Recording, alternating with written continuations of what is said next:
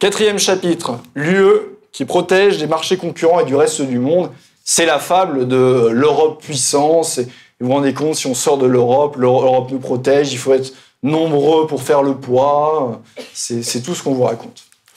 Delors, euh, c'était exactement ça. Il nous faut une véritable union politique de l'Europe. C'est le seul instrument pour maîtriser la mondialisation. Affiche du, PS pour dire oui à Maastricht, faire l'Europe, c'est faire le poids. En, opposition. Alors à l'époque, c'était pas la Chine le grand méchant, c'était le Japon. Il fallait faire l'opposition entre les États-Unis et, le Japon. Quand on connaît un petit peu la genèse de la construction européenne, dire que l'Europe c'est pour faire le poids aux États-Unis, c'est juste à mourir de rire, mais bon, je vous, invite à regarder la conférence de François Célineau qui gouverne la France, et vous en saurez un petit peu plus sur la, genèse de la, construction européenne, et le rôle notamment des, États-Unis dedans.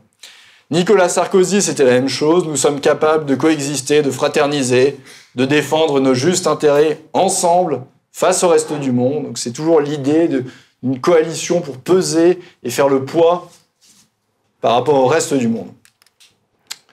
Deux articles là-dessus qui sont intéressants. L'article 32 qui impose le libre-échange total, on va le voir, et l'article 63 qui, euh, qui ne permet pas, qui interdit le contrôle des mouvements de capitaux et donc qui permet les délocalisations et d'ailleurs la fraude et l'évasion fiscale également. Donc l'article 32, c'est ce qui dit la nécessité de promouvoir les échanges commerciaux entre les États membres et les pays tiers.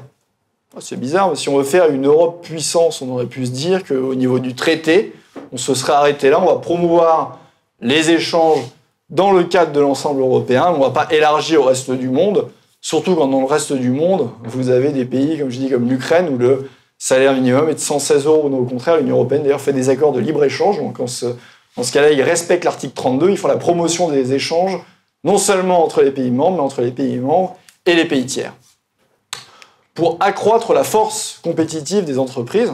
Effectivement, quand vous faisiez produire un t-shirt en France en coût de production qui vous coûtait 10 euros et que vous le faites produire à 2 centimes en Chine, vous le vendiez 20 euros, vous le vendez toujours 20 euros maintenant, bah vous avez accru la force compétitive de l'entreprise parce que votre marge s'est considérablement accrue et vos profits. Donc, en ce sens, si vous délocalisez, vous êtes complètement dans les clous de l'article. Donc toujours à chaque fois la concurrence, la concurrence, concurrence non faussée, etc. Donc on est dans la promotion maximale des échanges. Et pour les mouvements de capitaux, c'est la même chose. Si vous voulez faire une Europe puissance, vous auriez pu vous dire, je fais la libre circulation des mouvements de capitaux entre les pays européens. Et je ne le fais pas euh, vis-à-vis de la Chine, vis-à-vis euh, de, pays à, bas coût de salaire, pour empêcher des localisations vis-à-vis des pays qui ne sont pas dans l'Union européenne. Non, ici, vous avez libre circulation des mouvements de capitaux entre les pays membres et entre les pays membres et les pays tiers, c'est-à-dire le reste du monde. Donc concrètement, vous donnez un feu vert pour délocaliser vis-à-vis du monde entier. Ça, protège beaucoup de la mondialisation, l'Europe. Hein. C'est ce qu'ils nous disent. Et même chose pour les restrictions des paiements vis-à-vis des pays membres et entre les pays membres et les pays tiers. Les délocalisations, euh, on a des exemples en Europe, on en a bien évidemment vis-à-vis du reste du monde. Le plus symptomatique étant évidemment l'industrie textile. On n'a quasiment plus d'industrie textile en France. Il y a une industrie, un petit peu forte dans les Vosges et ailleurs, il n'y a quasiment plus rien. Et le déficit commercial de l'Europe avec la Chine s'élève à 200 milliards d'euros. Avec l'Union européenne, dans ces conditions, nous protège de la mondialisation. C'est d'autant plus se moquer du monde, ce genre de phrase, que pour ceux qui connaissent un petit peu l'histoire et l'histoire économique, la mondialisation, c'est pas un phénomène, contrairement à ce qu'on nous dit, qui est exogène, qui serait une météorite, qui serait tombée comme ça, qui sera abattue, on peut rien y faire. Non, c'est le fruit de décisions politiques, la mondialisation. Et la mondialisation, c'est notamment le fruit d'avoir la libre circulation des marchandises et des mouvements de capitaux dans le monde entier. Et ça, ça a été négocié main dans la main, notamment au niveau de l'OMC, les accords, euh, les rondes de l'Uruguay notamment. Union européenne et États-Unis, main dans la main, ont fait sauter les mouvements de capitaux et, les échanges. Donc, ils sont le fruit même de la mondialisation et ce sont les mêmes qui vont dire que l'Union européenne va être un instrument pour maîtriser ou protéger de la mondialisation. C'est vraiment se moquer du monde. Et le frère de Nicolas Sarkozy, j'ai mis la déclaration parce que j'aurais bien aimé que son frère nous fasse les mêmes déclarations quand il voulait être président de la République. Il a dit Je suis fier d'être un patron industriel qui délocalise. Assez de faux semblants, la perte d'emploi, la déstabilisation industrielle, c'est normal, c'est l'évolution. Ben, j'aurais bien aimé que lui et son frère aillent dire ça dans, les Vosges face aux ouvriers qui avaient perdu leur travail parce qu'ils avaient délocalisé leur entreprise au Bangladesh. Mais bizarrement, pour se faire élire, euh, Nicolas Sarkozy n'en a pas parlé de ça. Quand même dommage. Délocalisation, on a plein d'exemples. Vous, avez avez par exemple le Jabi, les soutiens-gorge, vous savez, qui étaient fabriqués en France. C'est parti euh, en Tunisie. Vous avez très récemment les stylos Bic qui étaient produits à Vannes, en Bretagne. Le fameux stylo Bic 4 couleurs délocalisé en Tunisie. Renault qui délocalise une partie de sa production au Maroc. Et dans l'industrie automobile, c'est euh, là aussi c'est flagrant. Vous avez Renault qui a délocalisé depuis longtemps et PSA qui avait essayé de garder la production en France. Au bout d'un moment, quand vous êtes dans un système, je ne blâme même pas les chefs d'entreprise autres, quand vous êtes dans un système qui est complètement ouvert et où vos concurrents le font tous, pour l'entreprise, c'est euh, si vous ne le faites pas vous-même, vous, crevez. Donc vous, êtes un système complètement ouvert. Ce qu'il faut changer, évidemment, c'est les règles. On peut taper individuellement sur l'un ou sur l'autre. Quand vous êtes dans un cadre qui pousse à ça et que tous vos concurrents le font, vous êtes obligé de faire la même, chose. Industrie automobile, vous aviez 1,1 million de véhicules de moins produits en France en 6 ans, et alors que les producteurs français avaient vendu 500 000 véhicules en plus. Ça veut dire quoi? Ça veut dire concrètement ils continuaient, ils vendaient plus, mais ils produisent plus en France. Un tiers de la production mondiale de PSA et Renault seulement est française.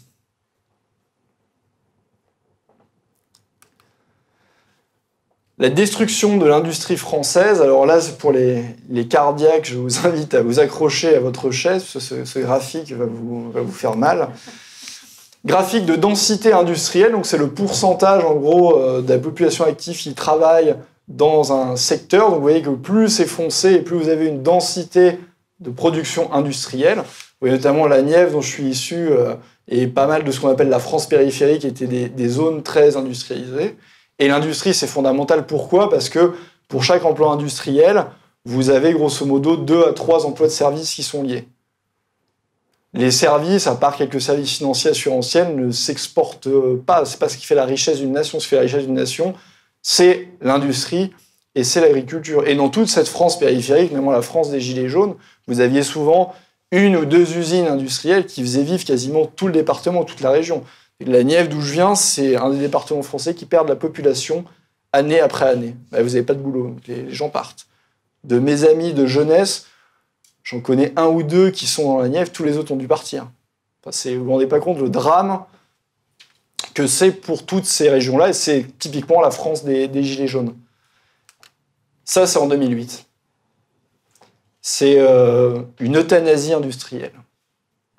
Et c'est dramatique en termes d'emploi, c'est dramatique d'un point de vue de, richesse de la France, un pays euh, qui n'a pas d'industrie, grosso modo, vous vous transformez, vous faites un petit peu de service. Vous êtes, la France euh, est un pays, c'est le premier pays touristique du monde, et vous finirez, on finit par se transformer en musée à ciel ouvert si on ne réindustrialise pas la France. Et vous ne pourrez pas réindustrialiser la France dans le cadre de l'Union européenne qui favorise les délocalisations et dans lequel il est impossible de faire quelque protectionnisme que ce soit. A fortiori, on va revenir après, avec une monnaie comme l'euro, qui est complètement surévaluée pour la compétitivité française, et ça date même d'avant l'euro, puisque la France applique pour entrer dans l'euro, depuis 1987, une politique du franc fort, et depuis 1987, on a grosso modo une monnaie qui est complètement surévaluée pour la France, et ça explique, entre autres, en plus des délocalisations, et euh, enfin ça explique des délocalisations, et ça explique, entre autres, en plus du libre-échange, la désindustrialisation massive de la France. Et on voit même maintenant dans les services des délocalisations qui commencent à arriver. Je vous ai parlé du service comptable de, Castorama qui est en Pologne, mais vous allez dans des banques, Société Générale, BNP Paribas, en Inde, en Roumanie, au Portugal, etc. Vous avez, pour ce qui est des services, vous connaissez certainement tout ce qui est de les call centers, les centres d'appel de services après-vente. La plupart qui sont délocalisés, qui ne sont pas faits en France parce que ça coûte beaucoup plus cher. On est dans des pays francophones où la main-d'œuvre est moins chère et on délocalise tout ça. Le contrôle des mouvements de capitaux, c'est dans les deux sens. C'est dans le sens sortant. On l'a vu pour les délocalisations.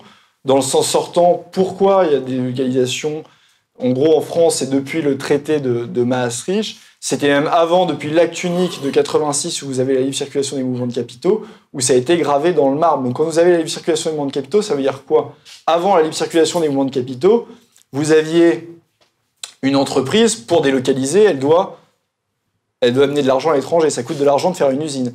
Et comme vous aviez des seuils euh, de tolérance, en gros, quand vous deviez déplacer beaucoup d'argent, en contrôle des mouvements de capitaux, vous deviez avoir l'autorisation du ministère des Finances à Bercy, qui devait dire oui. Donc vous deviez arriver avec votre petite mallette à Bercy, présenter le projet, et le gouvernement pouvait dire oui ou non. Bah, c'est très simple. Hein. Quand euh, euh, vous alliez pour faire une usine, pour fermer l'usine en France et pour euh, produire à l'étranger et réimporter en France, le gouvernement pouvait dire non. Ah, et ça ne veut pas dire qu'il disait non tout le temps. Quand une entreprise allait euh, faire une usine, par exemple Peugeot en Iran pour le marché iranien, le gouvernement disait oui, c'était pas du tout pour réimporter les voitures en France. Donc c'est c'est comme c'est comme une barrière ou une porte chez vous contre le monde de capitaux. Vous pouvez l'ouvrir ou la fermer. Ça veut dire que vous la fermez tout le temps, mais c'est-à-dire que vous pouvez décider si vous l'ouvrez ou si vous la fermez. Maintenant, on ne peut plus décider si on l'ouvre ou si on la ferme. Et c'est dans les deux sens, parce que c'est la même chose pour quelqu'un, les capitaux entrants, quelqu'un qui veut aller en France, donc racheter du patrimoine français, qui va acheter un appartement euh, qui est cher ou qui veut racheter une usine. Quand il y a le contrôle du monde de capitaux, la personne qui est résidente étrangère qui voulait acheter ce bien ou cette entreprise devait contacter le ministère des Finances qui pouvait lui dire oui ou non. Bah, C'était une entreprise stratégique, où c'était un bien euh, symbolique national, mais il disait non. Maintenant, on ne peut plus dire non. Et il y a un pillage du coup du patrimoine national. Vous avez entre autres euh, ici, je vous dis que je venais de Bourgogne, on aime bien le, vin en Bourgogne, donc il y a le, château de Gevrey-Chambertin qui est un, cru euh, connu s'il en est, qui a été racheté par un, milliardaire chinois qui a fait fortune dans les, dans les casinos à Macao. Les producteurs locaux s'étaient associés pour essayer de racheter eux-mêmes le château. Ils avaient réuni, je crois, quelque chose comme 3 ou 4 millions d'euros. Le mec est arrivé, il a mis 8 millions, le n'a rien à voir et le gouvernement ne peut rien faire.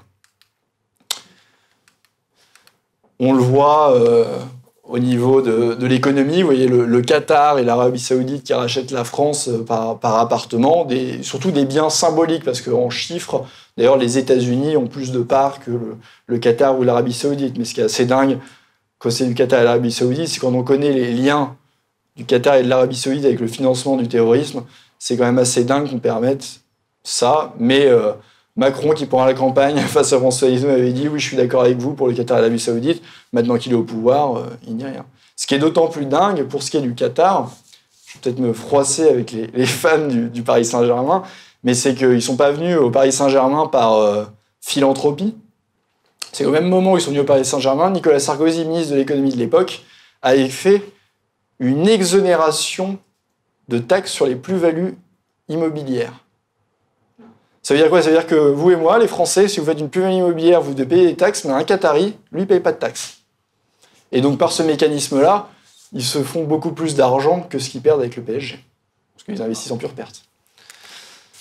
Ils ont acheté le Martinez à Cannes, le Lafayette à Paris, ça a l'air sympa. Moi, je passerais bien ma petite nuit là, ici. C'est, pas mal. C'est pas mal. Et ça, tout ça, c'est racheté par le Qatar. Ils ont des parts, le Qatar, dans plusieurs, euh, plusieurs groupes, Total, Vinci, Lagardère, Veolia, LVMH, Vivendi, etc. Donc, ils ont des parts pour 10 milliards dans les groupes français. Après, évidemment, ils ne sont pas majoritaires, mais si demain, le Qatar devenait majoritaire, l'État français, dans le cadre de l'Union européenne, n'aurait pas son mot à dire. Et on le sait très bien, parce qu'on avait vu plein de cas. Vous vous rappelez à l'époque Villepin avec ArcelorMittal qui avait voulu arrêter ça. Il n'a rien pu faire, le rachat par Mittal, l'Indien, parce que la Commission européenne a dit non, non, c'est contraire aux règles. Vous ne pouvez pas faire ça. Et le Paris Saint-Germain. Désolé pour les, les fans.